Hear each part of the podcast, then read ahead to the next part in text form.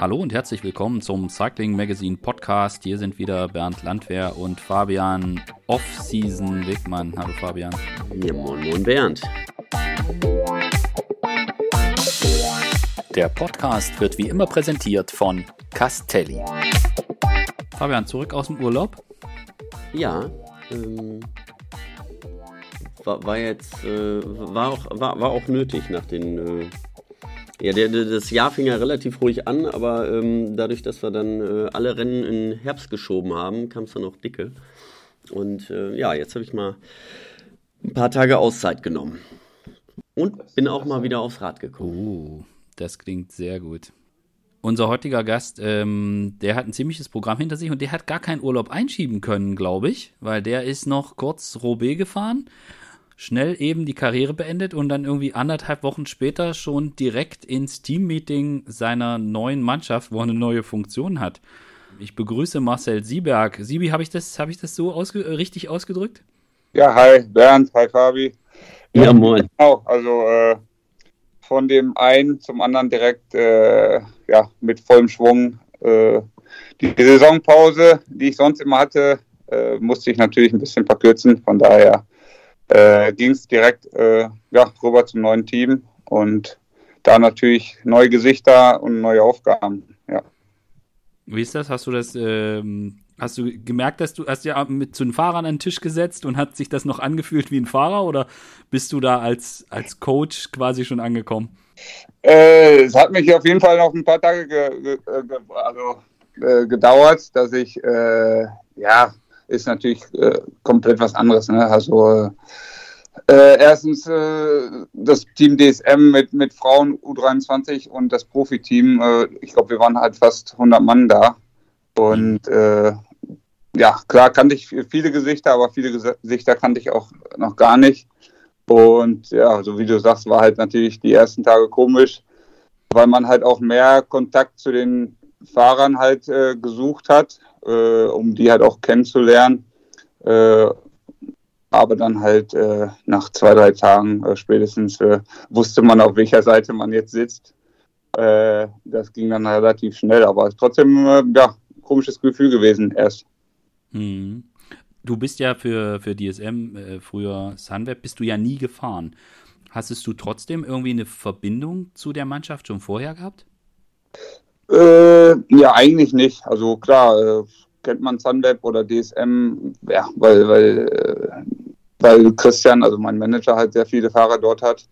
Äh, war halt immer so ein bisschen, dass man die Fahrer kannte und auch äh, äh, natürlich auch beobachtet hat. Gerade auch mit, mit Marcel, den, den Sprintzug, das waren ja dann auch Jahre, sag ich mal, auch unsere besten Jahre mit Lotto wo, wo wir dann halt äh, ja, äh, Konkurrenten waren mit, mit mhm. äh, äh, gegeneinander. Und jetzt, äh, sag ich mal, äh, dort dann halt äh, die sportliche Leiter oder Coach äh, äh, Aufgabe zu übernehmen, äh, ja, macht auf jeden Fall Spaß und äh, bin jetzt auf jeden Fall gespannt, was äh, jetzt im Trainingslager und alles dann noch kommt und äh, äh, dann meine Rolle dann natürlich dann einzubringen. Ja, bevor wir da mal zurückgucken auf deine Karriere, hast du einen Moment gezögert, als das Angebot kam, oder war dir klar, nee, das ist geil, äh, da als, als Coach zu arbeiten, finde ich, finde ich super, das mache ich. Also mein Ziel war es, war es halt immer, dass ich im Radsport bleibe, weil ich halt auch äh, äh den Radsport noch äh, ja, sehr verbunden bin und äh, jetzt auch meine Karriere nicht äh, beendet habe, weil ich halt einfach äh, ja, keinen Bock mehr auf Radsport hatte, sondern im Gegenteil, ich hatte immer noch Lust, äh, ja, meine Erfahrungen weiterzubringen, ob jetzt auf dem Fahrrad, äh, so wie dies Jahr oder dann halt ab äh, nächsten Jahren dann halt äh, von, der, von der Seite an. ja, die ersten Gespräche kamen relativ frühzeitig im Jahr und dann habe ich mich halt einfach mehr und mehr in diese Position gesehen.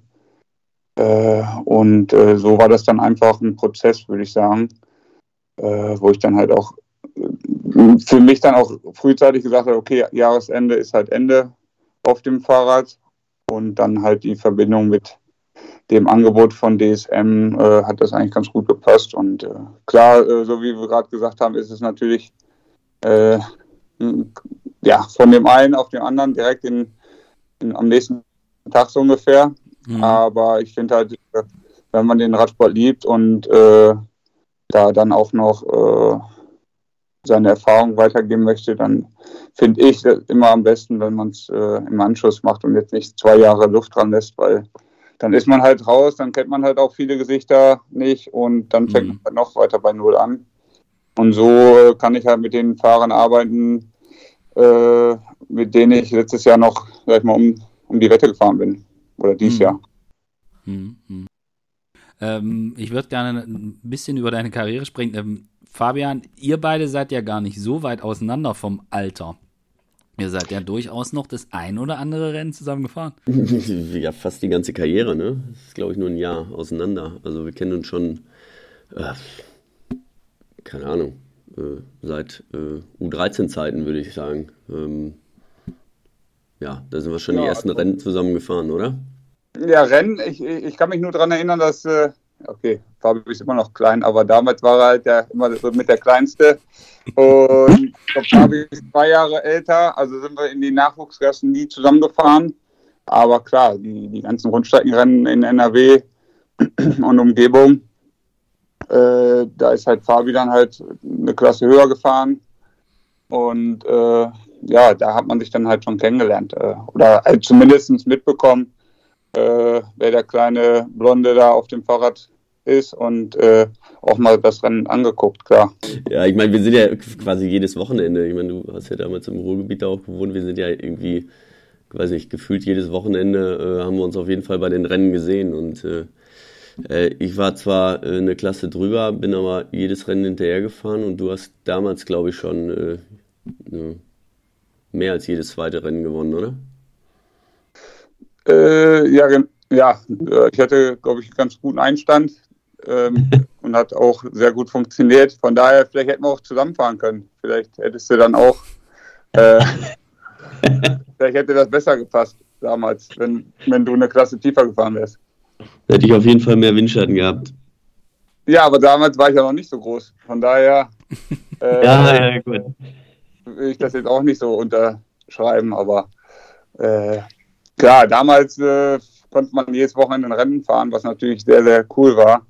Und wenn man jetzt äh, leider äh, die Rennen anguckt, dann äh, ja, äh, ist es natürlich schon ein bisschen traurig zu sehen äh, und, und zu, ja, mit uns zu, zu unterscheiden. Also damals gab es so viele schöne Rennen und jetzt ist halt so sehr, sehr wenig da geblieben. Aber jetzt noch äh, die Rennen, die jetzt noch da sind, äh, ja, ich weiß nicht, die kann man vielleicht an einer Hand ab oder zwei Händen abzählen. Leider sehr schade, ne? Ja, das ist leider so, ja, das ist richtig. Nee, aber ich kann mich, also, äh, wie gesagt, ja, die ganze Jugendzeit, da sind wir halt, äh, ja, haben wir uns bei den Rennen gesehen und dann, äh, ja, wirklich zusammengefahren sind wir dann Genau, da war ich im dritten Jahr U23 und dann bist du auch in, in Kader gekommen und da kann ich mich noch an das eine oder andere Trainingslager auch äh, erinnern. Ne? Livigno waren wir mal zusammen zum Beispiel. Und danach, ja. äh, gut, dann, äh, dann bin ich zu Geroldstein gegangen, dann hat es noch zwei Jahre gedauert, aber dann, äh, ja, dann sind wir schon einige Rennen zusammen gefahren. Ich meine, wir sind uns nie so groß ins Gehege gekommen, weil da, wo du äh, ja, im Finale rumgefahren bist, da war ich meistens nicht dabei und äh, umgekehrt genauso, aber äh, ja, eigentlich haben wir uns, äh, ja, wir kennen uns schon seit, äh, ja, ich sag mal 25 Jahren. Ja. ja, ja, auf jeden Fall. Was, was mich interessieren würde, du warst in den, also wenn ich richtig weiß, warst du in den Nachwuchskategorien schon richtig stark und dein Talent stand, also war nie ein Fragezeichen dahinter, sondern es war immer klar, dass du das Potenzial hast, dich auch in der, in der Weltspitze zu etablieren. Deine Karriere, und man kennt dich aber vor allen Dingen als, als loyalen Helfer und auch als, als Anfahrer.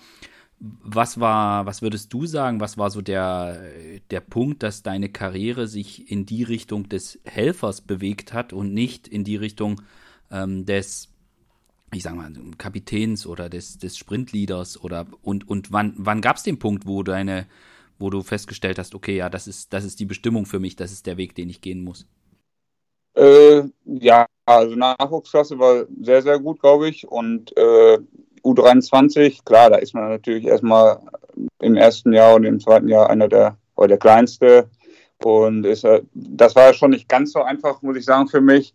Und äh, ja, hinten raus, klar, mit der Nicht-Nominierung zur Weltmeisterschaft, da war halt auch so der Punkt, wo ich gesagt habe, äh, war jetzt auch nicht ganz einfach. Dann musste ich quasi bei Null anfangen. Äh, andere, die die Weltmeisterschaft gefahren sind, haben dann äh, gewechselt zu T-Mobile oder zu Gerolsteiner und somit äh, habe ich dann beim äh, relativ kleinen Team Lamonte angefangen, mhm. Äh, äh, wo ich ein echt gutes Jahr hatte. Darauf ja, bin ich halt zum Team Biso gewechselt, da hatte ich auch ein sehr gutes Jahr. Und dann habe ich ja den Sprung gemacht zum Team Milram in die, in die World Tour. Und ich denke mal, ab da, ja okay, äh, wenn man halt in, in, im Team mit, äh, mit den zwei weltbesten Sprintern, mit dem Alessandro Petacchio und mit dem Erik Zabel fährt, äh, da war die Rolle halt, schnell. Da, da, hatte ich dann, genau, da hatte ich dann relativ schnell mal eine Rolle. Äh, klar, Katar, das erste Rennen. Katar ist ein spezielles Rennen, wo halt auch äh, viel passieren kann. Da bin ich dann einmal Zweiter geworden, hinterm äh, Greg von Abermatt. Und äh, aber alle anderen Rennen, ja, mit Betaki dann gefahren und dann in dem Sprint-Trupp, äh, ja, mehr oder weniger, weil halt auch mein Ziel dann halt erstmal überhaupt in die Sprintgruppe reinzukommen. Und dann habe ich das geschafft und äh, die Tour de France mit, mit Ete gefahren. Ja, da war dann halt relativ schnell klar, okay, äh, Sprint und in die Abteilung. Und das dann hatte ich mich ja auch schon relativ frühzeitig im Jahr getroffen mit dem Rolf Eider und mit dem Jan Staffrath. Und mhm. da waren dann halt schon Gespräche da, um äh, mich nach T-Mobile zu holen. Äh, aber mehr Fokus auf Gerald Schiolek, weil ich halt das Jahr davor mit, mit Gerald äh, bei Wiesenhof gut funktioniert habe. Und äh, ja, dann bin ich im Team Hyro. Und äh, ja, so, so war das halt immer, dass ich halt immer äh, ja, starke Fahrer um mich drum hatte und Weltklasse-Sprinter. Und ja, so wie du sagst, ich bin immer einer, der, der seine Arbeit gemacht hat und auch nie rumgezuckt hat. Und vielleicht war ich auch einfach zufrieden mit der Position dann irgendwann.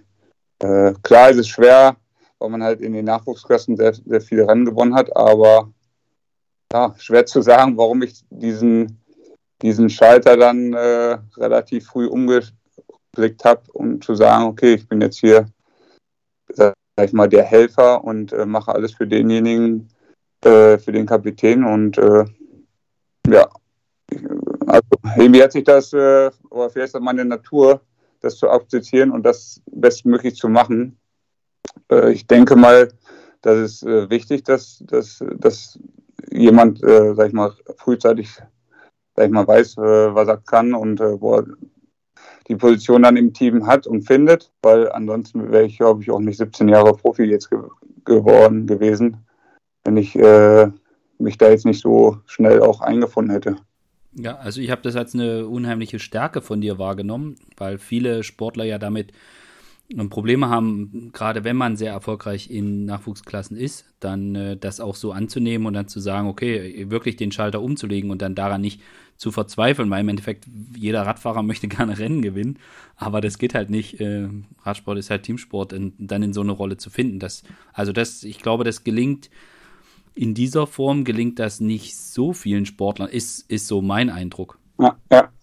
ja vielleicht äh, hat es natürlich auch äh, ja, ich, ich, ich war halt auch äh, in der glücklichen Lage, dass ich halt jedes äh, Team, wofür ich gefahren bin die letzten 17 Jahre, äh, sehr, sehr äh, wohl mich gefühlt habe. Äh, mhm. ich, das spielt natürlich auch eine Rolle, weil äh, wenn sich jemand wohlfühlt und, äh, ja, sag ich mal, äh, mit, äh, mit Freunden oder Kumpels äh, um die Wette fahren darf, um, äh, fällt es da, glaube ich, auch einfacher, sich für, für denjenigen äh, den Arsch aufzureißen, sag ich mal, als mhm. das macht für, für welche, mit denen man sich nicht so gut versteht und dann auch hier oder da mal ja, sein eigenes Rennen fährt. Aber das war halt nie so äh, meine Mentalität. Und wie mhm. gesagt, fair hatte ich Glück, dass, dass jedes Team, was ich hatte, wo ich, dass ich mich da gut und wohl gefühlt habe und einfach deswegen auch äh, diese Position so angenommen habe. Ich habe gedacht, du bist jemand, der sich mit allen gut versteht. Ja, äh, gibt, gibt wenige auf jeden Fall, wo ich mich nicht so gut verstehe, aber das stimmt schon. Ich denke mal, dass ich eine Person bin, die äh, da eigentlich äh, wenig Probleme hat, äh, äh, Kontakte zu schließen oder aufgenommen zu werden. Ich glaube, das ist ja auch das Wichtige, äh, so, also sowieso, wenn man erfolgreich sein will in so einem Teamsport wie, wie Radsport, dann ähm, und man nicht der absolute Seriensieger ist, äh, dann muss man das ja auch sein. Ne? Und ich glaube, äh, ähm, ja, man muss sich auf, auf viele Leute einfach äh, einstellen. Und äh, das hast du, glaube ich, ja, das kannst du, glaube ich, gut. Jeder, der dich kennt, äh, weiß, wie dass du immer Spaß hast irgendwie und immer, immer einen lockeren Spruch drauf hast. Und das ist jetzt wahrscheinlich auch der Grund oder das ist der Grund, warum du auch angesprochen wurdest, ähm, die Position als sportlicher Leiter zu nehmen, ne? weil du halt kontaktfreudig bist und äh, du hast ja, äh, egal wie, also kann ich mich nur dran erinnern, egal wie scheiße das Wetter ist, ähm, du hast immer ein Lächeln auf den Lippen gehabt oder hast einen Spaß daraus gehabt daraus gemacht und diese Motivation, das ist natürlich auch das A und O, was ein sportlicher Leiter mitbringen muss. Ne? Ja, ja, ja, auf jeden Fall. Also äh, klar, äh, wenn es geregnet hat oder äh, wie auch immer, weil es nicht kam zwar immer so drüber, aber äh, hier und da hatte ich auch mal einen schlechten Tag, das ist klar, aber.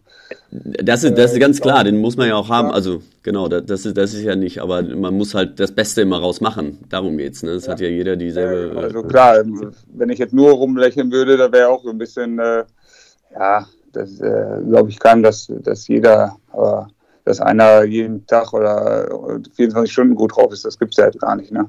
Aber äh, klar, äh, du musst halt die Gruppe mitreißen und du musst halt äh, auch sagen, okay, jetzt ist halt äh, Spaß vorbei und jetzt wird halt Radrennen gefahren und äh, nach dem Rennen können wir wieder Spaß haben. Also da, da bin ich halt auch immer einer, der, äh, ich rede zwar viel, aber im Rennen habe ich dann auch meine Situation, wo ich dann einfach ja auch mal drei Stunden gar nicht rede sondern mich einfach auf die, die Arbeit konzentriere und auch äh, ja, diese Zeit dann auch nutze, um halt äh, einfach im Rennen zu sein und nicht äh, ja, mit, mit Kollegen zu sprechen. Also äh, vor dem Rennen und nach dem Rennen hat man ja eh genug Zeit. Von daher äh, glaube ich, ist da eine gesunde und gute Mischung. Du bist äh, viele Jahre gemeinsam mit, also ihr wart das unzertrennliche Duo, du und André Greipel, äh, ihr seid viele Jahre zusammengefahren. Glaubst du, dass, also lag das, dass ihr so gut zusammengepasst habt? Lag das daran, dass ihr einfach von, vom Charakter her so gut zusammenpasst? Oder sagst du, ähm, André hätte auch sehr gut mit einem anderen oder hätte vielleicht auch einen, einen anderen Sportler gebraucht, um, um so eine enge Beziehung zu haben, dass er sich auch so sicher fühlt? Ähm, oder lag das jetzt daran, dass ihr euch zu, ihr habt euch einfach gefunden und dann und dann war das immer so? Äh, oder glaubst du, dass André auch so ein Typ ist, der dann der so eine so eine enge Beziehung zu seinem Anfahrer in Anführungsstrichen braucht oder hat es damit nichts zu tun? Es ist eher eine Freundschaft. Ähm, ja, wir, äh, wir sind äh, dasselbe Baujahr, Baujahr. Wir sind, äh, ja, sag ich mal, in den Radsport reingewachsen, als, als wir halt äh, 9, 10 waren und sind, haben uns dann auch relativ früh dann auch schon äh, du, sag ich mal, duelliert, also gegeneinander gefahren. Mhm. Äh, und irgendwann, ja, äh, klar, mit Nachwuchs- oder Na äh, Nationalmannschaft und hin und her sind wir dann halt auch viele Rennen in den Jugend- und Junioren gefahren, auch miteinander. Und ja, irgendwie hat es dann, war natürlich auch ein bisschen Zufall, so wie ich gesagt habe, dass, dass ich halt äh, das Angebot von Team Mobile bekommen habe, äh, bezüglich mehr für Gerald zu fahren. Und mhm. im Endeffekt hat sich dann herausgestellt, dass ich dann halt mehr Rennen mit, mit André gefahren bin. Und ab dem Augenblick war eigentlich klar, dass das gut funktioniert äh, und dass die Chemie sehr, sehr gut stimmt. Und äh, ja, vielleicht ist es auch die Kombination. Ich rede viel, André ein bisschen ruhiger und äh, keine Ahnung, das ist halt einfach, hat es dann Klick gemacht und sind dann halt äh, von dem Zeitpunkt äh, fast alle Rennen zusammengefahren. Also wenn man die Statistiken auch sieht, äh, wie viele Rennen wir zusammengefahren sind, äh, schon war schon sehr, sehr selten, dass André mal dann ohne mich gefahren ist oder ich mhm. ohne ihn. Äh, ja, also woran es jetzt aber gelegen hat, dass das so gut funktioniert hat. Weißt du auch nicht. Äh, weiß ich auch nicht, ehrlich gesagt. Ja, ganz klar, ihr, habt, äh, ihr wart die Einzigen, die um 6 Uhr am Frühstückstisch saßen, wenn um 8 genau, Uhr eigentlich genau. Frühstück war. Das, das ja, genau, das, das, nee, das muss man natürlich auch sagen. Also wir hatten eigentlich vom, von dem Rhythmus, äh, vom Tagesrhythmus, äh, fast, also eigentlich denselben. Also erst hat man vielleicht fünf Minuten vor mir eingeschlafen oder ich oder wie auch immer. Also das hat eigentlich immer funktioniert. Also war jetzt nicht so, dass ich bis ein Uhr Fernsehen geguckt habe und er um zehn ins Bett ist und äh, genauso beim Aufstehen. Wenn er aufgestanden ist, äh, bin ich dann halt auch aufgestanden äh, und habe nicht noch zwei Stunden geschlafen. Ich denke mal, das ist auch, ja, ist einfach der Rhythmus, ne? Also äh, der dann halt auch gepasst hat. Und äh, klar haben wir beide äh, zwei Kinder und zwei Mädels. Äh, das verbindet dann natürlich auch und äh, nee, das hat einfach äh, von Anfang an super funktioniert. Äh, aber was jetzt die, die, diese Superformel dafür ist, das keine Ahnung. Kann ich nicht sagen. Ja, aber ich glaube, das ist schon, also ich, ich kann mich immer dran erinnern, wenn ich zum Frühstück gegangen bin, dann wart ihr schon weg oder seid gerade aufgestanden. Das Ja, okay, du bist ja so ein Langschläfer, von daher, mit dir hat das nicht funktioniert. nee, de genau, definitiv nicht. Aber ja, ich, äh, das, was du jetzt gerade beschrieben hast, ich glaube, das ist äh, ja wirklich extrem wichtig, weil ich meine, wenn man so viele Rennen und so viele Tage zusammen äh, ja auf dem Zimmer verbringt, also nicht nur auf dem Rad, sondern auf dem Zimmer, dann Ja. muss das ja auch einfach passen. Es ist, äh, man muss ähm, ja, gegeneinander, also Rücksicht aufeinander nehmen und ähm, man muss sich ja erholen, ähm, während man im Zimmer ist. Und wenn man da jemanden drauf hat, mit dem man äh, nicht kann oder wo der Rhythmus einfach nicht stimmt, obwohl man mit dem kann, aber dann, äh, dann passt es hinterher auch nicht. Nee, es ist ja wie, äh, wie eine Ehe, sag ich mal, ne? Und Ja. äh, von daher, äh, ja, wir hatten halt, das hat sich auch eigentlich alles so eingespielt. Also, ob es jetzt äh, vom Mittag zum Essen ist, äh, gehen ist oder was weiß ich, das ist halt alles so, ne? Äh, Mhm. dann, ich wusste, wann er seine Ruhe braucht oder wie auch immer. Also Kleinigkeiten, ne? die, die sich einfach über diese Jahre dann äh, für uns dann normal äh, herauskristallisieren. Ne? Also wenn ich dann Mhm. halt mit dem anderen auf dem Zimmer war, dachte ich dann schon so, äh, ja, das ist ja schon anders dann, ne? Wo ist André?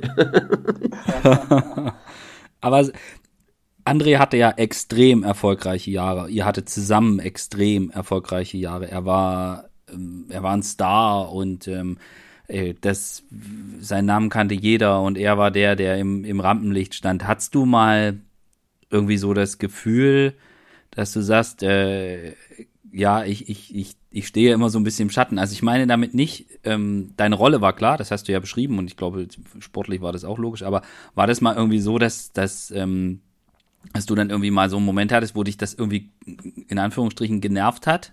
Dass äh, André der war, der der große André und der war immer überall zu sehen und du, ähm, ja, du warst halt der Anfahrer, klar, und man kannte dich auch, aber bei Weitem nicht so in der Aufmerksamkeit oder hast du das eher genossen, dass du, weil du hast ja mitgekriegt, was André und André und Medien ist ja schon auch ein spezielles Verhältnis.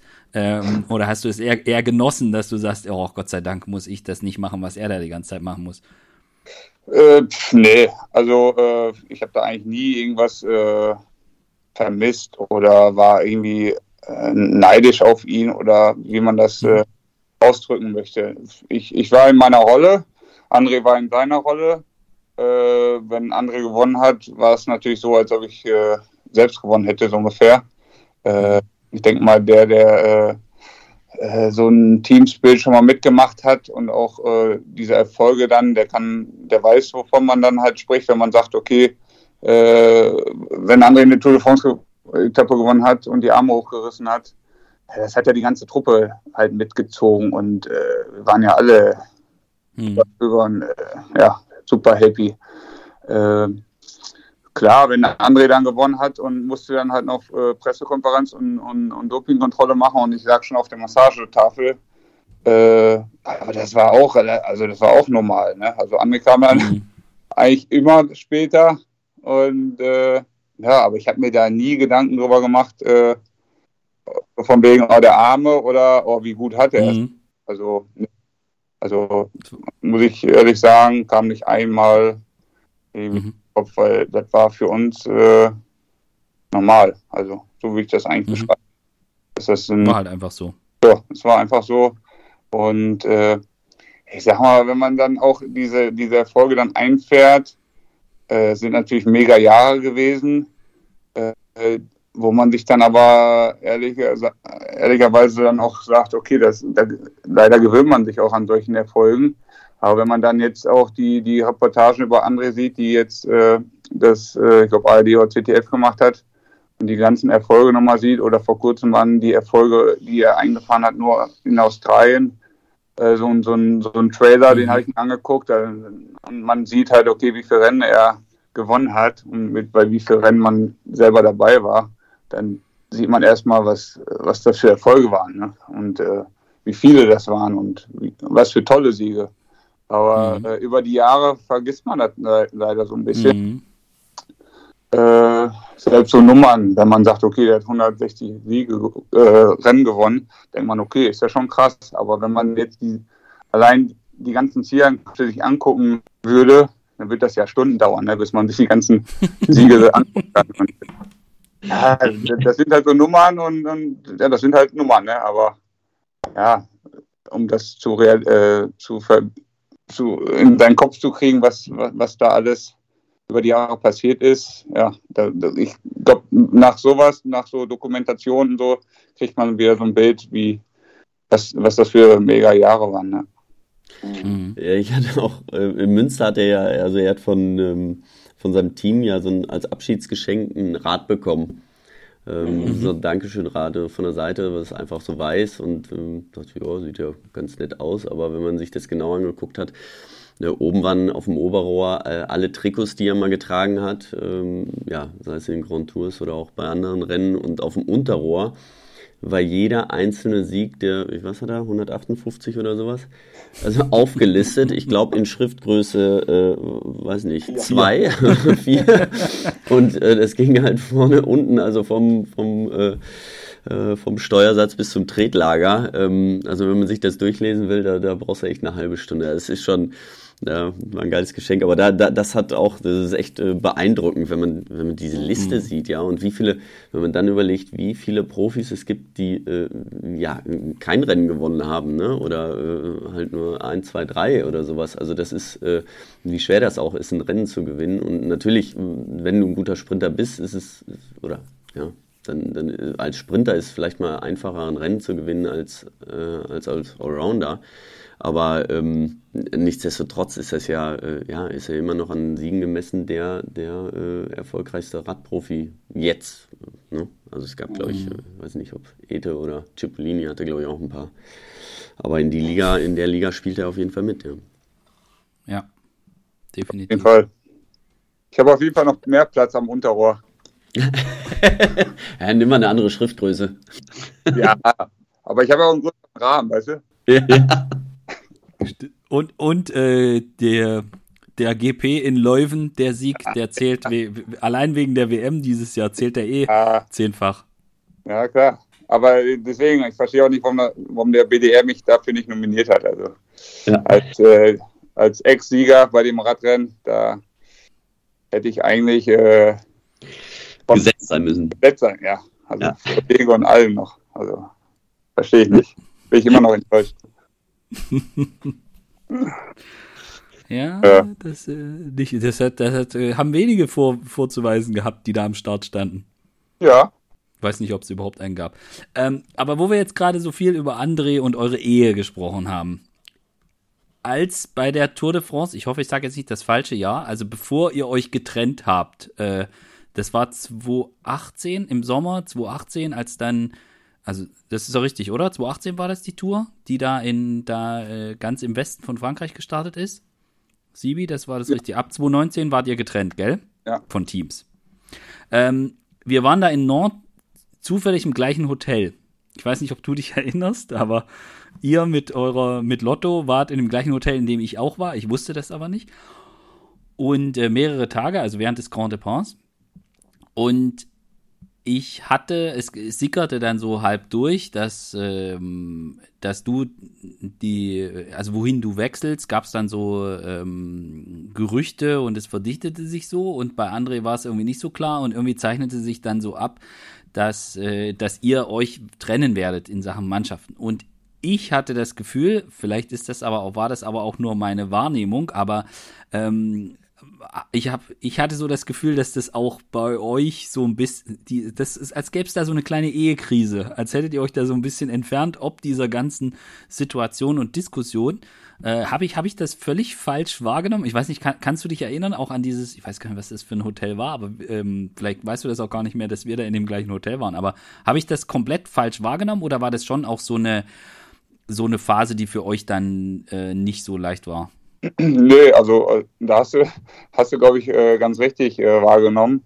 Äh, ja, war natürlich nach, nach so vielen Jahren äh, schon eine komische Situation. Ne? Also äh, ist mir auch alles andere wie, wie einfach ge gefallen, dann halt den Entschluss zu ziehen und zu sagen, okay, ich werde jetzt gleich mal das Angebot von Bahrain annehmen und mhm. nicht noch warten, was André macht äh, weil es war halt so, dass, dass äh, mein Manager halt Kontakt mit Lotto hatte und äh, ja, Lotto hatte einen neuen äh, CEO, der, den Paul de Geiter, äh, mhm. vor einem halben Jahr bekommen. Und der hat halt dann immer nur mit äh, signalisiert, dass, äh, dass sie mich behalten wollen und dass man vor der Tour sprechen kann. Und äh, ja, und dann kam halt die Tour immer näher und näher. Und äh, André war, war sich halt auch noch nicht sicher, was er machen soll. Oder ich habe ihm halt auch gesagt, okay, mir ist das eigentlich egal, aber vor der Tour möchte ich gerne Bescheid haben. Das war ja auch das Jahr, wo BNC auch, sag ich mal, unsicher mhm. war, ob sie ja. machen oder aufhören. Und äh, da weiß ich noch ganz genau, da hatten wir uns äh, zwei Wochen vor der Tour noch die Etappe in Roubaix angeguckt mit dem Team. Und mhm. auf dem Rückweg äh, habe ich dann einen Anruf erhalten und von meinem Manager und der hat mir dann halt quasi gesagt, dass, dass er mit Paul de Geiter gesprochen hätte und er ihm gesagt hätte, er könnte mir jetzt nichts anbieten, also so wie es aussieht gerade. Und daraufhin habe ich ihn dann halt, äh, ja, wollte ich das von, von, von ihm hören und habe ihn halt angerufen. Und nach zwei Stunden hat er mich dann zurückgerufen und hat, hat mir dann halt gesagt, dass er mir nichts anbieten kann ich müsste noch warten, wenn überhaupt. Und das war eigentlich dann auch für mich äh, so der Startschuss zu sagen, okay, Christian, äh, schau noch mal, wo, wo, wo ich sonst äh, noch fahren könnte. Hm. Äh, weil äh, im Februar, März kam halt schon mal die Anfrage vom Bahrain oder über Christian, äh, ob ich Interesse hätte, mit Phil nach Bahrain zu gehen. Mhm für mich aber äh, nie eine Option war zu dem Zeitpunkt, weil ich gesagt habe, äh, nach elf Jahren mit André kann ich jetzt nicht im äh, Februar, März ne, äh, einen Entschluss ziehen, dass ich jetzt äh, das Team verlasse. Also ich wollte halt immer mit André weiterfahren und mhm. das war eigentlich äh, auch das Ziel. Aber umso näher halt die Tour kam und wir keine andere Option hatten, musste ich dann halt auch irgendwann, sag ich mal, dazu sehen, dass ich noch einen Arbeitgeber äh, das Jahr mhm. äh, noch habe. Und äh, so kam es dann halt, dass ich am Mittwoch, meine ich, nach der, nach der Streckenbesichtigung äh, ein Telefonat mit Brand Copeland hatte von Bahrain. Mhm. Und er mir dann halt äh, ja, ein Zwei-Jahres-Angebot gemacht hat, äh, auch mit, mit der Bitte halt bis zum Wochenende zuzusagen. Und äh, ja, somit hatte ich dann halt auch relativ wenig Spielraum oder Verhandlungszeitpunkt, äh, äh, Zeitraum, mhm. halt jetzt äh, ja da noch zu pokern. Und äh, ich habe dann halt äh, mit meiner Frau dann halt gesprochen und sie hat dann auch gesagt, äh, bevor du jetzt auf andere wartest und äh, ja, da kommt nichts oder wie auch immer, äh, nimm lieber die zwei Jahre und äh, da ist dann safe. Und äh, so habe ich dann halt entschieden und gesagt, äh, ich mache jetzt die zwei Jahre bei Bahrain, auch wenn es mir nicht einfach fällt, fällt, weil ja nach elf Jahren mit André uns die Wege dadurch halt trennen. Aber Mhm. ja, mit, mit einer Familie im Hintergrund äh, ja, will man natürlich da jetzt auch nichts riskieren und äh, am Ende dabei nichts zu haben.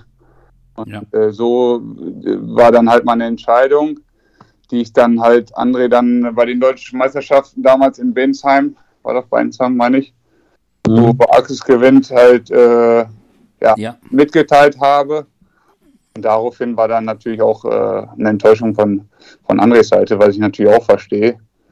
Und äh, zwei Tage später war dann halt die Anreise schon bei der Tour de France. Ja.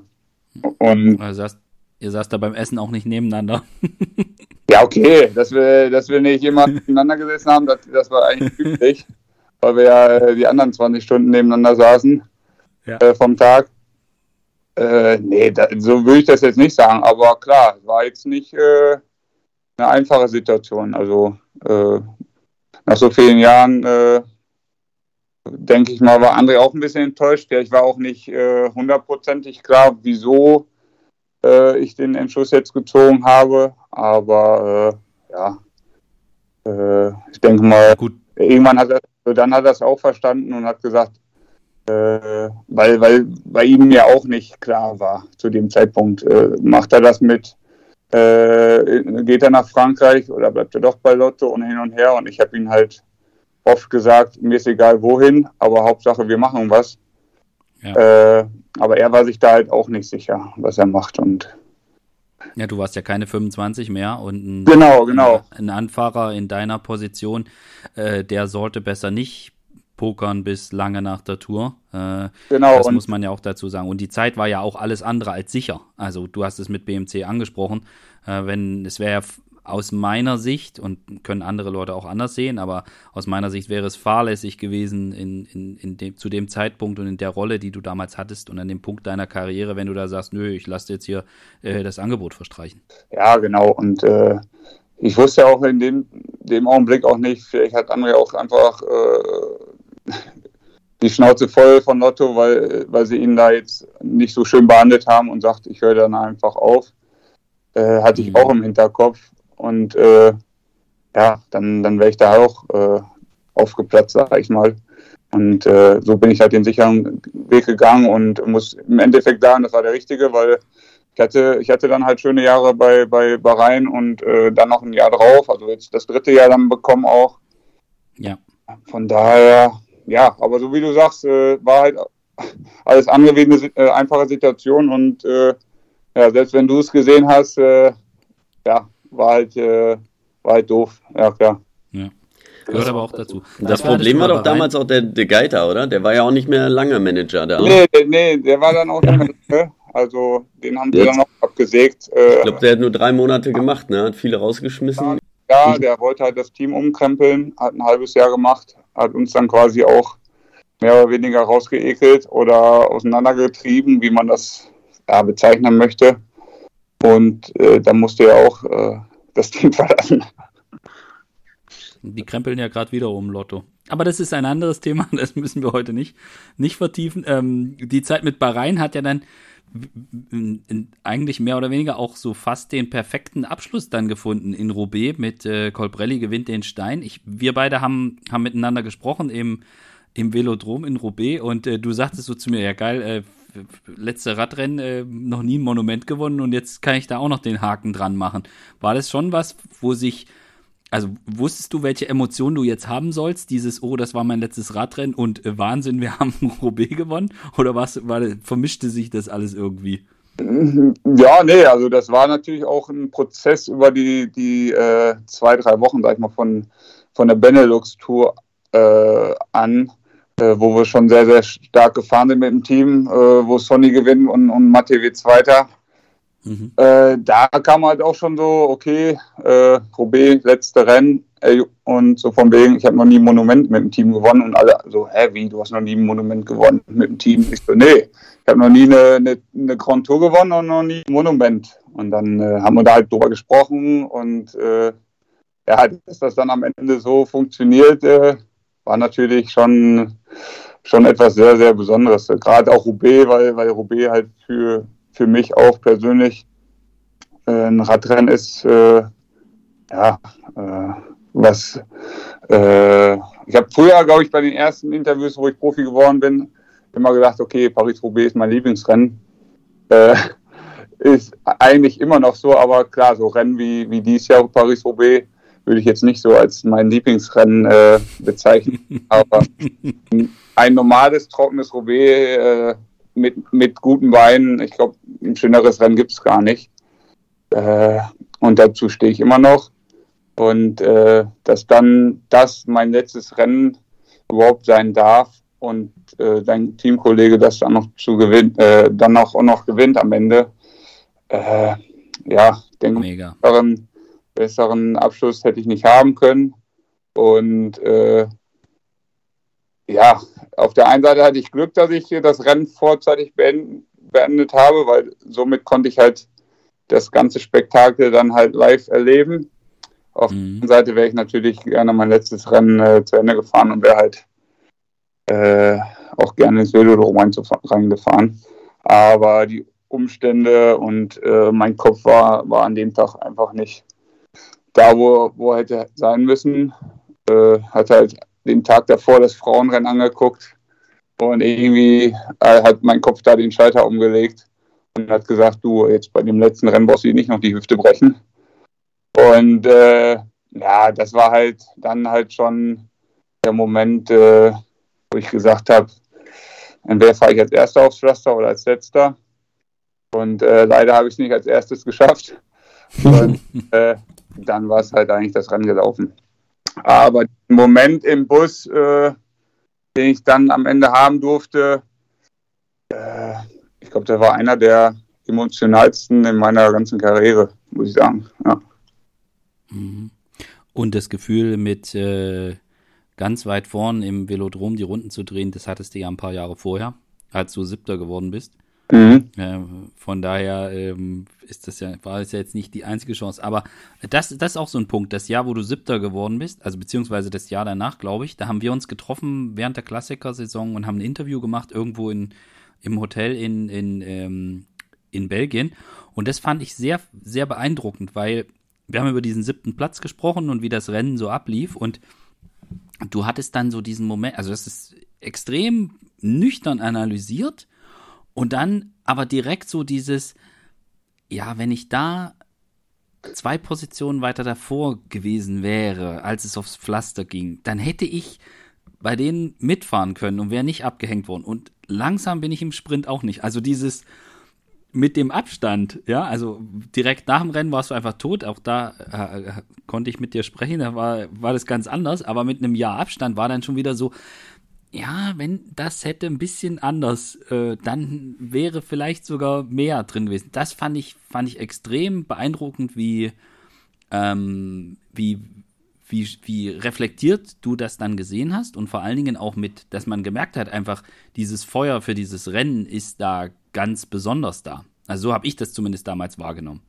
Ja, hat, ich glaube, das hat kein Jahr gedauert. Also es hat, glaube ich, einen Tag gedauert. und, äh, wo ich wusste, oh scheiße, das wäre das wär dein Ding gewesen. Klar, siebter Platz, super. Aber mir war dann halt eigentlich schon relativ früh bewusst, dass, äh, dass ich da ein paar Fehler gemacht habe. Und äh, wenn die nicht passiert wären, ja, wäre ich vielleicht mit den Jungs um, um den Sieg da vorne reingefahren. Aber wie man so schön immer sagt, hätte, hätte, Fahrradkette. Ja. Äh, ja, kann man sich noch einen Kopf äh, drüber zerbrechen, aber klar, ich habe mich da halt schon, schon geärgert. Ich denke mal halt auch, weil äh, wie viele Chancen im Jahr bekomme ich halt, wo ich, sag ich mal, am Ende für mich fahren kann. Das sind vielleicht äh, zwei, drei, vier Chancen im Jahr, die ich dann habe. Und gerade bei so einem Rennen äh, dann eine Chance zu haben oder zu bekommen, wieso auch immer, ob jetzt äh, der Sturz dann hinten ausschlaggebend war oder was weiß ich. Aber äh, ja, Roubaix ist halt ein Rennen, wo man halt Glück braucht und hatte ich an dem Tag, aber ja, äh, das ein oder andere Quäntchen oder anders hätte ich da machen können, ja, das stimmt. Aber ich glaube, ihr, also das Denken, ich meine, ich war auch immer, also hätte und ne und irgendwelche Entschuldigungen suchen, das, das bringt im Nachhinein nichts, aber für einen selber also das habe ich ja auch, äh, ja auch immer gemacht. Und ich glaube, das ist auch wichtig, dass man das macht zu analysieren, was sein kann und daraus auch so ähm, die Motivation fürs nächste Jahr zu schöpfen, ne? zu sagen, okay, eigentlich, eigentlich habe ich es drauf ähm, mit ein bisschen Glück und dann kannst du auch dementsprechend dich wieder vorbereiten im nächsten Jahr, weil du weißt, ja, ich war da schon mal und wenn es wieder gut läuft und äh, ich vielleicht den taktischen Fehler nicht mache, dann kann ich auch nach vorne fahren.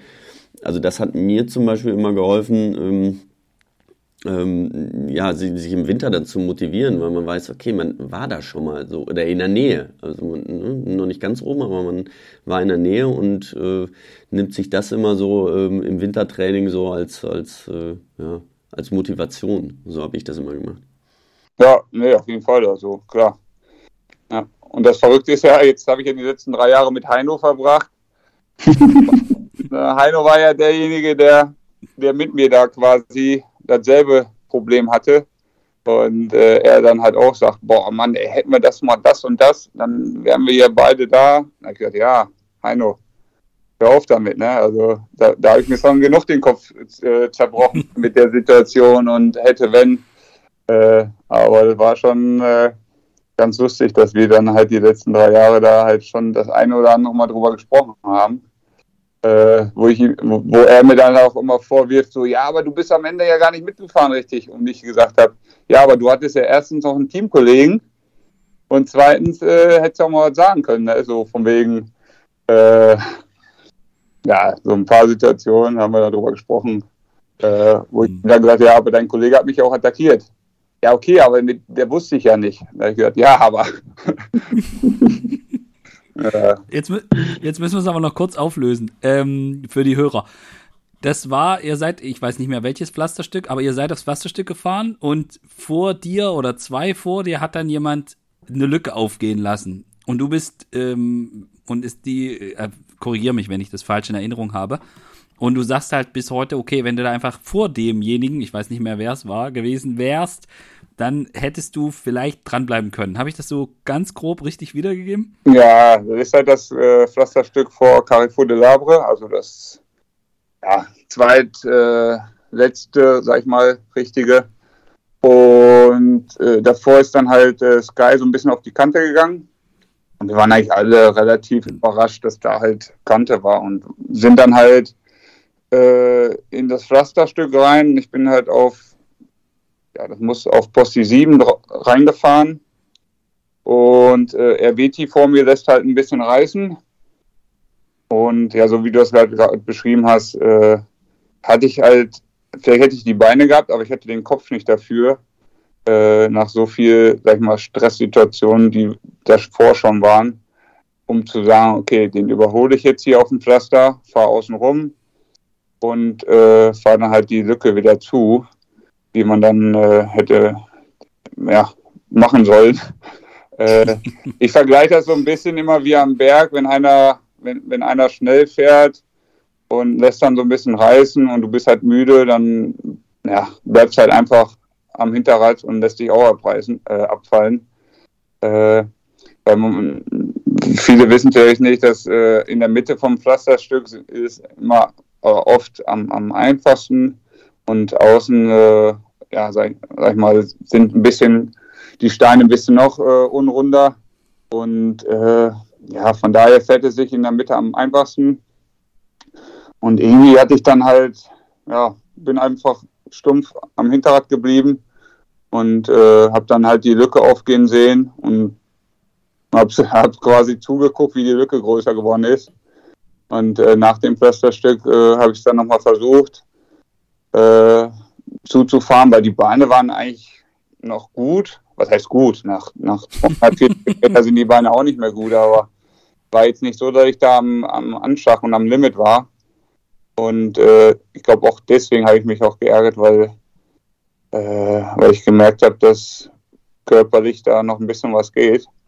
Hm. Und das, das Verrückte ist, dass äh, bei der Tour ein paar Jahre später ich dasselbe äh, am selben Stück äh, Sektor, am selben Sektor dann auch nochmal mache äh, und äh, lass halt einfach reißen an dem Stück. Und äh, das war ja die Tour, wo Dege gewinnt und wo wir dann halt am Ende nochmal für, für André zufahren wollen. Und glaube ich, André Achter wird, wo ich dann nach dem Rennen auch gedacht habe, oh scheiße, an dem Stück schon wieder, das gibt es doch gar nicht. äh, also irgendwie liegt, liegt mir das Stück nicht, nicht wirklich, obwohl das ja auch nicht, also ist schon nicht einfach, aber ist jetzt auch nicht das schwerste Stück. Mhm. Aber irgendwie, weiß nicht, ob da dann einfach äh, ja, die, die, die letzten Körner dann gefehlt haben. Also zumindest äh, die Müdigkeit im Kopf war da schon, schon äh, ja, äh, hat am meisten gezählt, würde ich sagen.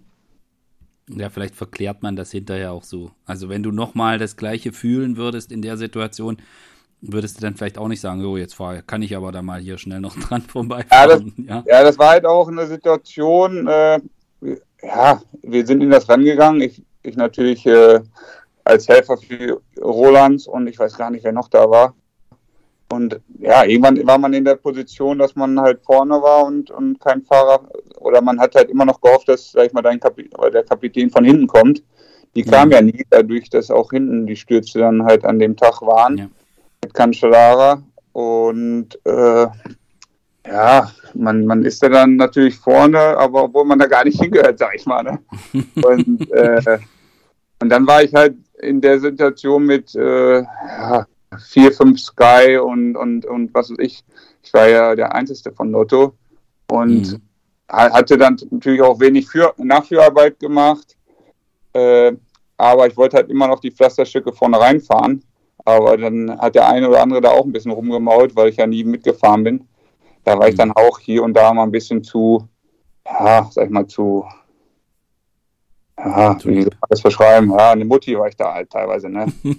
äh, so wie wir das halt sagen. Also ich war einfach zu lieb, teilweise an, an manchen Passagen, wo ich einfach hätte durch knallhart sagen müssen, okay, ich bin jetzt hier alleine, ich darf trotzdem hier vorne reinfahren in die Pflasterstücke, habe ich mich da so ein bisschen zur Seite schieben lassen. Äh, ja, das hätte man auch am Ende besser machen können, aber wenn man da eigentlich nicht hingehört in die Spitzengruppe, äh, macht man auch mal Sachen, wo man, wo man äh, im Nachhinein denkt, hätte ich einfach mal durchgezogen, aber nur gut. Da können wir, glaube ich, noch ein Buch von schreiben, aber bei Heino noch dazu fragen, können wir noch drei Bücher schreiben. ja, ja. äh, das dauert dann lange. Ja. Ähm, ja, machen wir jetzt aber an der Stelle, machen wir dann Haken dran, genau. lassen das für, für euer Buchprojekt offen. Ja. Heino und Sibi, Sibi und der, wie heißt Champagne en Pevel oder wie spricht man den Sektor aus? Ja, irgendwie so. Äh, ähm, was mich, was mich interessieren würde, ist, wer, welcher Fahrer, jetzt mal abgesehen vielleicht von André, ähm, hat dich am meisten beeindruckt, im, während dem du begegnet bist, während deiner gesamten Karriere, wo du sagst, okay, jetzt, das kann zum einen sportlich sein, irgendwie so ein, so, so ein Fokus, das kann aber auch eine menschliche Seite sein, die man, äh, die du vielleicht auch so nicht erwartet hättest. F könntest du da sofort jemanden nennen, wo du sagst, ja, der hat mich echt beeindruckt?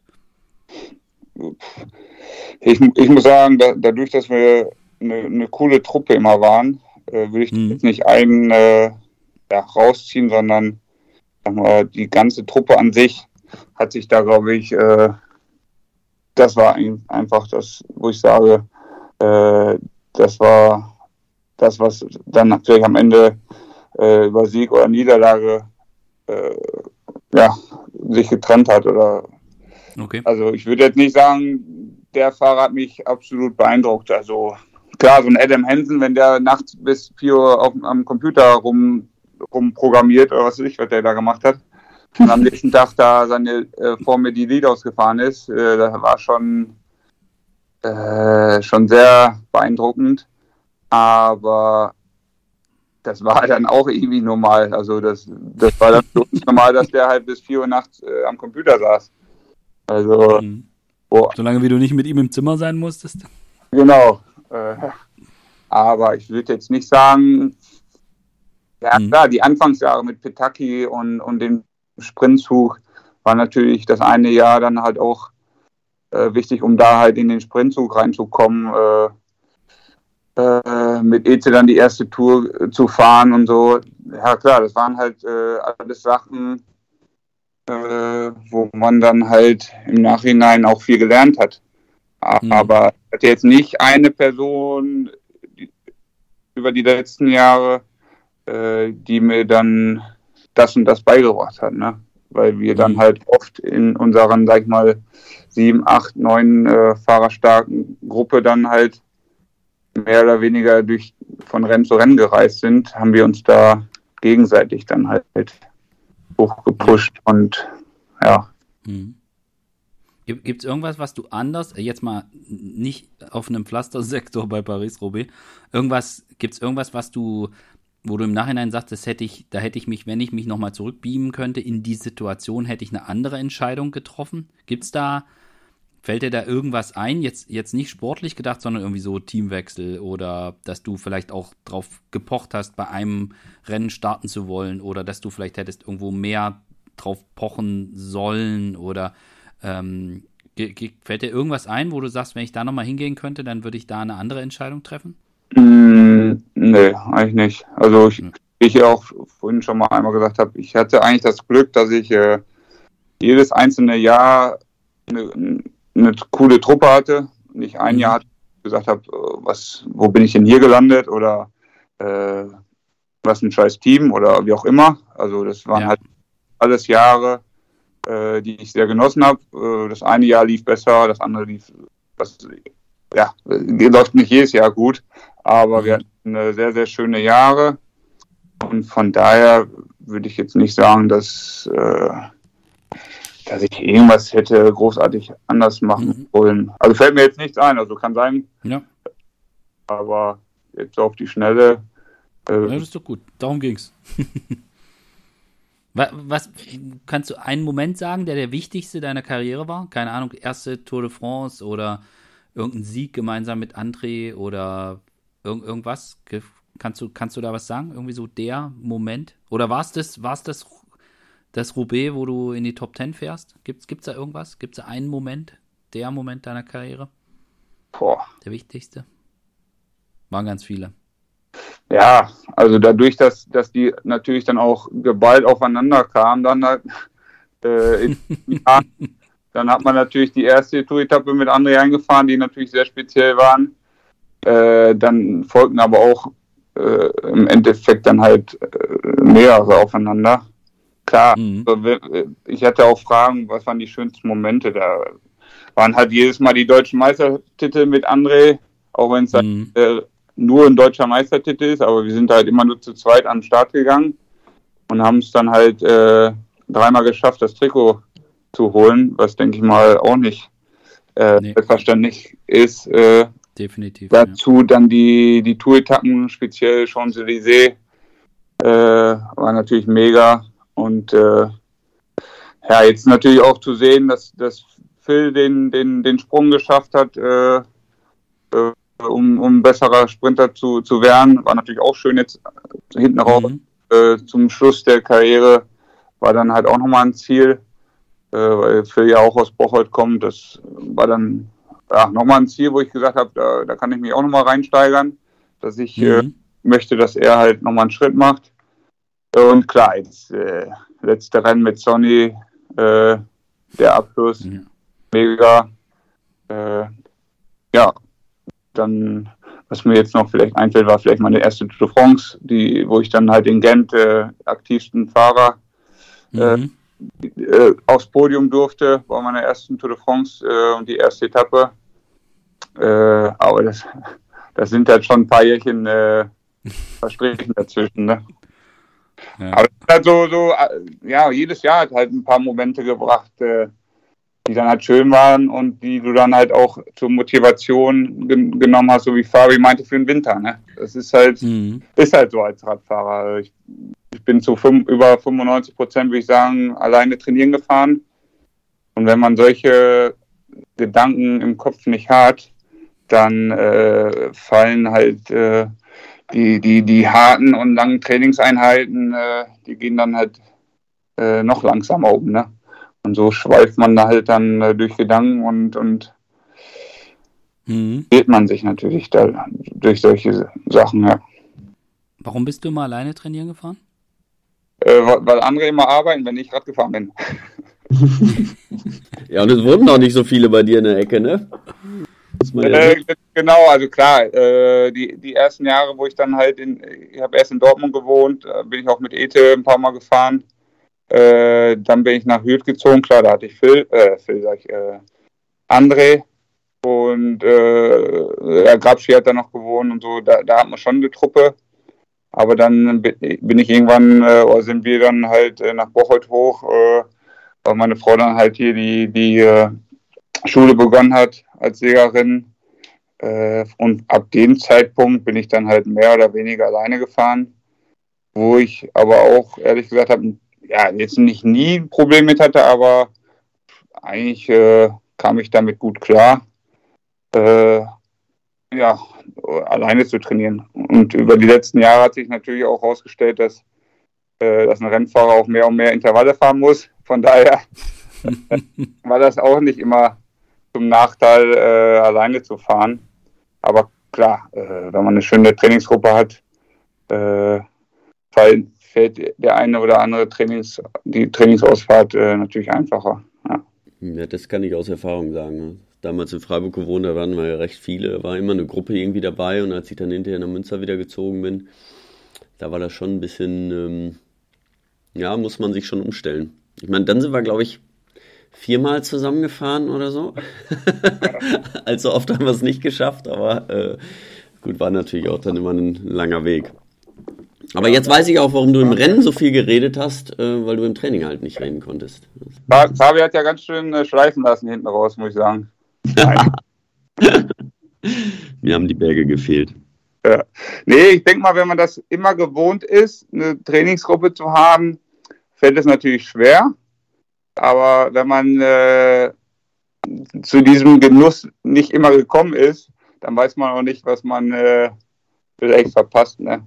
Ja. Sag ich halt immer. Äh, mhm. Und klar, wenn man viele Rennen fährt, ist es kein Problem, weil die, die, sag ich mal, die paar Tage, die man dann zu Hause ist, klar im Winter mehr, aber im Sommer äh, die ein oder anderen Tage da alleine äh, vor sich herzufahren, ich habe da nie ein Problem mit gehabt. Also klar, wenn es mal schlechtes Wetter war und äh, hat man schon mal hier und da Motivationsprobleme gehabt, aber im Endeffekt ist das mein Beruf gewesen und ja. äh, äh, die Arbeit, die muss man dann halt auch äh, machen, ne? Macht ja keiner. Mhm. Macht ja keiner für einen. Hat es in anderen Berufen auch so. Ähm, was war das, was war das erste Sibi, was du bewusst anders gemacht hast, als du es machen würdest, wenn du noch Profi wärst? Also, nachdem du deine Karriere beendet hast, was, was, was war das erste, wo dir bewusst geworden ist, ja, das hätte ich jetzt, wenn ich jetzt noch Profi wäre, hätte ich das so nicht gemacht? Äh, ich hatte mein erstes Wochenende ohne Adams zu machen. das ist dann schon ein Highlight. Kenn ich. Das, äh, das, war, ja, erst hatte ich ja den, was heißt den Fehler, aber äh, über meinen Manager äh, kam halt die Abmeldung, die ich dann unterschrieben habe. Und zwei Wochen nach OB hatte ich dann halt äh, die Kontrolleure hier sitzen, wo ich dann ehrlich gesagt äh, schon ein bisschen angepisst war, weil ich, äh, ja, weil ich mich gefragt habe, was die, was die denn wollen. Mhm. Äh, und äh, daraufhin habe ich dann halt nochmal eine andere, äh, habe ich mich mal direkt abgemeldet vom Tag drauf, um halt ja nicht mehr diese Testpflicht oder diese Abmeldepflicht, sag ich mal, eher testen, war mir ja eigentlich egal, wenn ich, wenn ich weiß, wofür das gut ist, äh, mhm. Hatte ich nie ein Problem damit, aber wenn ich halt aufhöre, kann man sich das Geld auch sparen, äh, mich zu testen. So war meine Einstellung. Äh, das war eigentlich schon die Umstellung, äh, die, wo ich halt erstmal einen Tag gebraucht habe, wo ich dann dachte, boah, ich habe mich jetzt gar nicht abgemeldet. Äh, das war schon mhm. komisch, aber alles andere muss ich sagen, dadurch, dass ich jetzt auch nie großartig auf irgendwas äh, verzichtet habe, äh, ist es nicht so, dass ich jetzt gedacht habe, nach der Karriere, jetzt darf ich nicht Schokolade essen oder Alkohol trinken. Ne? Äh, mhm. Habe ich davor gemacht äh, und so war das kein großer Aber das, was war, da kann ich mich auch noch sehr gut dran erinnern. Das ist ja was, also eben als Sportler, der gehört das dazu und es ja, war nervig, aber man wusste ja auch, wofür man das macht. Aber ähm, man hatte das natürlich immer im Hinterkopf, wenn man jetzt äh, auch in der, gerade in der Offseason, im Rennen, äh, in der Saison fand ich das gar nicht so schlimm, aber Off-Season, wenn du dann einfach mal sagst, so, jetzt fährst du mit der Familie irgendwo hin und willst du mal übernachten oder bist halt länger bei Freunden als geplant, dann war das immer so im Hinterkopf und äh, ähm, also das fand ich auch schon eine, eine ganz schöne Erleichterung, als ich das dann nicht mal machen musste.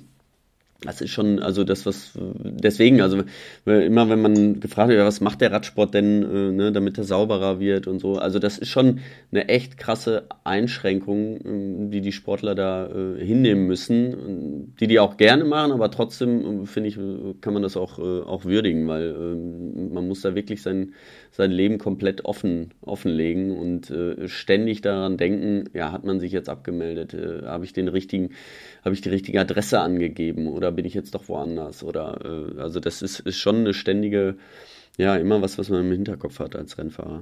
Ja, das stimmt. Und jetzt ja jetzt auch beim, beim äh, bei den ersten Team-Meetings hatte ich dann auch äh, äh, das Vergnügen, dann halt in, in den, sag ich mal, Adams-Meetings äh, teilzunehmen und dann halt auch äh, ja, Fragen zu beantworten, die vielleicht die Nachwuchsfahrer hatten und, und so weiter und so fort. Und äh, da saßen dann halt auch echt viele, auch bei den Frauen, die halt noch nie Adams gemacht haben, wo ich dann dachte, mhm. äh, okay, wenn, wenn du das jetzt alles hier liest und die ganzen Regeln hörst, dann musst du dir auch vorkommen wie, äh, keine Ahnung wo. Äh, also die taten mir dann halt auch schon leid, wo ich dann am Ende gesagt habe, okay, wenn ihr da einmal drin seid und das einmal gemacht habt, dann, dann ist das relativ, also ist jetzt kein Hexenwerk. Mhm. Mhm. Aber man muss halt dran denken. Das ist halt das Problem. Ne? Und äh, dann taten die mir halt schon teilweise leid, wo ich dann dachte, ja, jetzt wird dein Leben sich erstmal um 180 Grad äh, wenden. Und mhm. so von wegen viel Erfolg damit, weil seit gestern muss ich das nicht mehr machen. Aber ja, das, das, wird mir jetzt, das, das, ist mir jetzt als erstes eingefallen, muss ich sagen. Ja. Ja. Äh, da sieht man auch, dass, dass sowas dann äh, echt im, im, im äh, Hinterkopf verankert über die Jahre wurde, ne? Mhm. Ja, was ja, was ja gut ist. Ähm, wie, wie ist das jetzt mit beim Teamtreffen mit den ganz jungen Kerls? Also da ist so jemand wie Marco Brenner, ich glaube, der, den hattest du mal angesprochen irgendwie ganz im Frühjahr beim äh, in, der, in, in dieser Saison. Und er wusste aber nicht so genau, wer, wer du eigentlich bist. ähm, und das hat er aber relativ schnell jetzt rausgegeben. Wie, wie ist das jetzt, wenn du mit den ganz jungen Kerls, also der ist ja ähm, gerade erst volljährig geworden gefühlt, äh, mit den ganz jungen Kerls zusammen bist? Ist das, ticken die anders, als du das äh, früher getan hast, aber oder sind es alles Rennfahrer? Da ist es, versteht man sich so oder so, spricht man da die gleiche Sprache? Ja, man, klar, man spricht natürlich dieselbe Sprache. Äh, genau, das war mit Marco beim äh, Kurne, wo ich dann zu ihm meinte, der älteste und der jüngste Radfahrer sind jetzt hier in der, in der abgehangenen Gruppe so ungefähr, wo er ja. mich dann auch angeguckt hat wie so ein Auto. Äh, ja, im Endeffekt hatte ich jetzt klar habe ich mit vielen Kontakt aufgenommen und auch mit denen gesprochen. Äh, ja, sind halt äh, gerade feuerig geworden, ne? Aber das äh, äh, hatte ich ja auch die letzten Jahre, dass ich halt teilweise mit, mit Fahrern auf dem Zimmer war, äh, die dann halt, keine Ahnung, 2000er Baujahr äh, waren und äh, ich dann gesagt habe, okay, cool, 2000er war ich schon äh, Junioren-Deutscher Meister.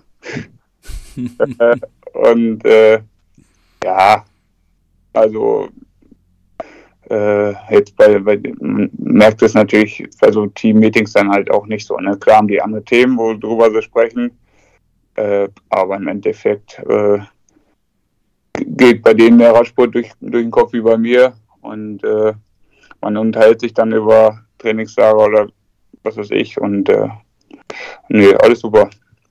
Als Coach bist du ja auch gerade in der Rolle gefragt, also dass du jungen Sportlern dann auch zur Seite stehen kannst und ähm, wenn sie mit, mit, mit Themen oder Problemen ähm, kommen sie dann auf dich zu. Äh, ist das was, wo du sagst, dass das macht, äh, ist irgendwie auch interessant zu sehen, dass sie äh, an einem Punkt in ihrer Karriere stehen, wo du dich vielleicht noch dran erinnern kannst, äh, wie das bei dir damals war, aber die, ja, die, die Umgebung drumherum und das, was die Welt damals ausmachte, eine ganz andere war. Ist das für dich auch so, dass so ein sowas, was, was es dann irgendwie auch interessant macht, das in Anführungsstrichen nochmal zu durchleben?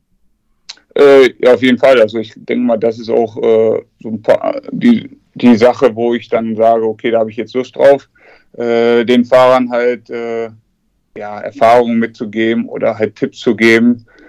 Äh, auch wenn ich jetzt, jetzt das erste Jahr oder jetzt so wie es aussieht, noch kein äh, persönlicher Coach von, von Fahrern bin. Also, mhm. die, dass mich da jetzt noch relativ ja, äh, ruhig äh, erstmal reinschnuppern in die, in die ganze Materie.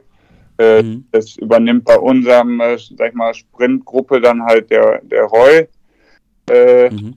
Und äh, aber nichtsdestotrotz habe ich dann halt auch die Meetings äh, begleitet, um halt äh, ja, einen Eindruck von den Fahrern zu bekommen. Und habe dann halt auch gesagt, okay, wenn, wenn, wenn da irgendwas ist, äh, könnt ihr mich auch gerne anrufen, äh, weil ich ja auch, ja, äh, ich will ja, ja auch äh, mitarbeiten und mithelfen. Ne? Also so ist das ja nicht. Mhm. Nur weil ich jetzt keine Fahrer habe, heißt jetzt nicht, äh, dass sie mich nicht anrufen können oder dass ich da zu den Meetings nicht mitgehe. Äh, ich denke mal, äh, dann wäre ich auch falsch beim Platze, wenn ich jetzt schon von Anfang an sage, dann interessiert mich das nicht. Ne? Also ja. bin, bin offen für alles und ja, es macht einfach Spaß, dann halt auch äh, äh, den Fahrern dann Tipps zu geben und, und äh, einfach auch mal, ja, einfach so ein bisschen mitzusprechen dann halt. Jetzt auch mhm. in allen Sachen, weil ich, ich bin auch nicht äh, Gott und weiß auch nicht äh, alles, ne? Äh, da haben wir auch bei DSM halt das gute Glück, dass äh, auch viele Experten auch in anderen Themen da sind, wo die, die Jungfahrer sich da halt äh, eher einen Tipp holen können wie bei mir, weil ich habe das nicht studiert oder wie auch immer. Ja. Äh, aber ich habe halt für, für alle äh, äh, Zeit, wenn sie, wenn sie irgendwas haben und äh, klar, jetzt äh, das erste Trainingsjahr im Dezember, äh, da wird man mehr und mehr Kontakt haben, weil jetzt war halt schon mehr Meetings, wie man was macht. Ja, mhm. Äh, äh, dadurch, dass natürlich jeder noch in, in der Saisonpause ist oder war, äh, Nochmal was anderes, das, ja. das, das, das Sportliche dann auch erstmal im Hintergrund, in Nebensache erstmal. Ja, aber ist ja auch super interessant. Ich meine, als du Neoprofi warst, da gab es noch kein Instagram oder sowas. ja, also, also ich, ich, wo ich halt äh, zum Team Miram gewechselt habe, da war das halt auch da. Da war ich dann auch äh, mit einem Ongarator auf dem Zimmer, der dann halt kein Englisch konnte und, und äh, auch erstmal mit mir nicht geredet hat, ne? wo ich dann auch dachte, ja, super, jetzt schicken die mich hier mit so einem auf dem Zimmer. Äh, ja, also ich denke mal, äh, wenn man da halt Ansprechpartner hat und mal fragen kann, dann, das macht dann halt schon viel, viel aus, gerade für so ganz junge, die dann halt auch äh, vielleicht noch zu Hause wohnen, äh, dass man denen dann einfach äh, ja, ein bisschen unter der Arme greift. Ne? Hm, hm, hm. Wie, wie gut ist eigentlich dein Niederländisch? Äh, ich verstehe fast alles, aber sprechen kann ich nichts. Ah, das, das, das aber, soll reichen für die Mannschaft. dadurch, dass wir eh Englisch sprechen und ja. hier und da Deutsch, dann äh, passt das schon. Ja. Wann geht's denn für dich nach Egel? Äh, eigentlich hätte ich da Sonntag hingemusst. Aber? Aber äh, meine, meine Tochter hat dieses Virus mit nach Hause gebracht. Ah. Nein und hat unsere Familie lahmgelegt. Ach du und deswegen habe ich ja Zeit, mit euch zu sprechen. ja gut, dann können wir auch noch länger sprechen jetzt. Oh Mist, Ge geht's denn allen gut? Das ist jetzt... Ah, war natürlich erstmal ein Schock, äh, weil wir ja auch äh, jetzt, sag ich mal, anderthalb Jahre schon äh, aufgepasst haben und auch jetzt nicht wird durch die Weltgeschichte gereist sind, extra auch nicht äh, in Herbsturlaub gefahren sind. Aber im Endeffekt hat es uns doch erwischt und äh, war halt ein bisschen doof, weil erstmal mussten wir einordnen, wo kommt es überhaupt her, weil ich war ja beim Team DSM dann halt letzte Woche. Äh, dann hatte ich dieses Charity äh, mit dem Christian Knees. Also schon Kontakte, wo ich im Nachhinein auch gehofft habe, dass alles äh, gut mhm. durchgegangen ist. Im Endeffekt denken wir einfach, dass meine Tochter das aus der Schule mitgebracht hat und vielleicht ein PCR-Test den die halt in der Schule machen, irgendwie, der muss irgendwie durchgegangen sein, weil äh, die hat den Mittwoch gemacht und ab Donnerstag hat sie halt zwei Tage äh, leichtes Fieber gehabt. Mhm. Dann, dann, bin ich Freitag vom Teamtreffen nach Hause gekommen und bin dann halt Samstag zur Charity gefahren und äh, am Montag war ja, genau, Montag war ja Feiertag und am Dienstag haben die noch einen Test äh, in der Schule gemacht und am Mittwochmorgen haben wir einen Anruf bekommen, dass alle jetzt einen einzelnen PCR-Test machen müssen, weil halt einer positiv ist. Und daraufhin haben wir dann noch einen Schnelltest gemacht zu Hause und meiner hat ausgeschlagen und von meiner großen Tochter der. Und äh, weil wir hatten davor auch schon äh, ein paar Schnelltests gemacht, weil ich halt, in, wie gesagt, in Holland war und dann zu Charity musste und ich habe mhm. äh, die Schnelltests gemacht und alles war super. Aber an dem Mittwoch hat er halt auch bei mir ausgeschlagen. Und äh, dann hatte ich aber auch von, ich, weiß nicht, ob das vielleicht auch Kopf, Kopfkino war, von da hatte ich dann die ersten Symptome. und aber das Erschreckende ist einfach, dass äh, meine Frau hat äh, bis heute alle äh, Schnelltests negativ und ist aber freiwillig am Freitag zu einem PCR-Test vom Gesundheitsamt gegangen, weil sie ja Lehrerin ist hm. und eigentlich offiziell hätte Montag zur Arbeit gehen können, hm. äh, weil sie ja negativ getestet ist und geimpft ist. Aber hm. äh, ja, der Test war dann auch positiv. Also hm. hatten wir Glück, dass der PCR-Test äh, zumindest das gezeigt hat. Weil, ja. Äh, ja, da sieht man mal, dass die ganzen Schnelltests auch nicht hundertprozentig sind. Und ansonsten wäre sie zur Schule am Montag gegangen und ja, wäre halt dann auch doof gewesen. Mhm. Und somit äh, konnte ich leider nicht äh, am Sonntagabend nach, nach, nach Schweiz reisen und muss das jetzt verschieben. Ja. ja, ich hatte gefragt äh, für unsere Zuhörer, ähm, das ist die ähm, UCI, die sportliche Leiterlizenz, die ähm, oder die, der Lehrgang, den muss jeder jeder äh, sportliche Leiter machen. Den kann man, glaube ich, aber auch ein, den, ja, gibt es glaube ich nur einmal im Jahr, ne? Ist das so? Genau, der geht eine Woche lang und äh, da war eigentlich geplant, dass wir zu fünft runterfahren vom vom Team und äh, ja, den muss ich jetzt leider verschieben. Ja. Aber auch äh, also ich hätte nie und nimmer gedacht, dass mich das so aus dem, aus dem Leben reißt. Also ich war mhm. jetzt, äh, klar war ich geimpft, aber äh, ich hatte nur John Johnson bekommen und mhm. hatte noch vor ein paar Wochen bei meinem Hausarzt angerufen, wie das aussieht mit, mit einer Buchung. Mhm. Die hat er gesagt, nee, äh, nach einem halben Jahr und das wäre dann für sie Anfang Dezember und hatte dann halt für vorm Trainingslager einen Termin.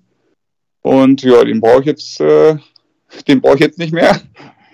äh, aber ich, ich, ich sage echt äh, vier Tage, also das ist jetzt mein zweiter Tag, wo ich, äh, wo es mir gut geht, aber ich war vier Tage fast nur am Schlafen, also nicht nur am Schlafen, aber müde im Bett, mhm. Äh, Stunde geschlafen, dann war ich mal drei Stunden wieder wach, dann habe ich wieder eine halbe Stunde geschlafen, also das hat mich echt äh, ausgenockt. Äh, und da möchte ich nicht wissen, wie das gewesen wäre, wenn ich mich gar nicht geimpft hätte. Ja. Also, das macht schon Sinn dass man so einen Peaks für sich holt. Äh, ja. Aber der toi toi toi, also uns war halt einfach auch wichtig, dass äh, alle drumherum nichts bekommen haben. Auch bei dem Charity, äh, klar war der draußen, aber den Abend davor hatten wir uns noch getroffen. Da ist auch, soweit ich weiß, nichts äh, jemand, der da noch was bekommen hat. Ja. Und dass meine Tochter, weil die ist Asthmatikerin, äh, da hat man halt immer Respekt, dass wenn ja. die was bekommt, dass, äh, dass das nicht so gut für sie ist. Aber jetzt zwei, zwei Tage Fieber, ich denke mal, äh, da können wir eigentlich froh sein, dass, wenn sie das so überstanden hat, dass, äh, dass sie es jetzt auch bekommen hat, weil jetzt mhm. hat sie quasi auch einmal die Infektion bekommen. Und äh, sollte dann Antikörper haben, ja. Sollte, sollte Antikörper haben und Schlimmste sollte. Äh, jetzt müssten wir eigentlich safe sein für den Winter, hoffe ich. ja. So wie die Zahlen gerade hochgehen, ist das ja auch nicht so sicher, dass man da. Ja, das, das stimmt. Das stimmt. Und es ist ja ein gutes, wenn man es gut überstanden hat, ist es sicher auch ein gutes Gefühl, wenn man weiß, okay, äh, der Körper sollte jetzt die Antikörper haben und ich muss jetzt nicht, ähm, ist so ein, so ein bisschen verschwindet ja dann auch die Angst. Ja. Ja, ja, aber wie gesagt, also war schon, äh, waren schon ein paar doofe Tage. Ja. Jetzt muss ich jetzt, morgen müssen wir halt zum Testen, weil du brauchst natürlich einen negativen PCR-Test, um halt wieder ans öffentliche Ja. Leben raus zu dürfen. Äh, ja, meine Tochter ist jetzt noch bis zum 17. drin, also die hat es am härtesten getroffen, weil die ist ja nicht geimpft und die war positiv und somit man dann halt ab dem Tag erst 14 Tage dann eingesperrt. So, Aber jetzt habt ihr es weg für diesen Winter, Haken dran. Jetzt habt ihr genau. voller, genau. voller Antikörper, könnt euch jetzt, Ja. habt das Thema erledigt. Ja, cool. Ja. Jetzt haben wir natürlich, jetzt haben wir das Thema natürlich mit der sportlichen Leiterlizenz kurz noch äh, ein- einmal, einmal um, umgebogen zum, zum Corona-Thema. Ähm, ja, Fabian, du darfst noch, du darfst noch die, die Abschlussfrage an, an Sibi stellen. Wenn du noch eine fiese Ähm, hast. Noch eine fiese. Ja. Nee, nee, ich habe eigentlich mal noch mal eine äh, allgemeine, ob du schon weißt, welche, wel- welche Rennen du äh, nächstes Jahr machst, also grob und ähm, vor allem machst du nur die sportliche Leitung bei den Profis oder wirst du auch mal ähm, im Nachwuchsteam mal unterwegs sein oder auch bei den Frauen? Äh, Rennen, Rennkalender äh, Kalender haben wir jetzt noch nicht hundertprozentig besprochen, weil Ja. da jetzt noch, äh, klar, die UT-Rennen, die, die stehen alle, aber die kleinen Rennen, die, die äh, müssen die noch einbasteln. Äh, da weiß ich, denke ich mal, mehr im Dezember. Ich weiß nur, dass ich im Dezember Trainingslager dabei bin in Kalpe.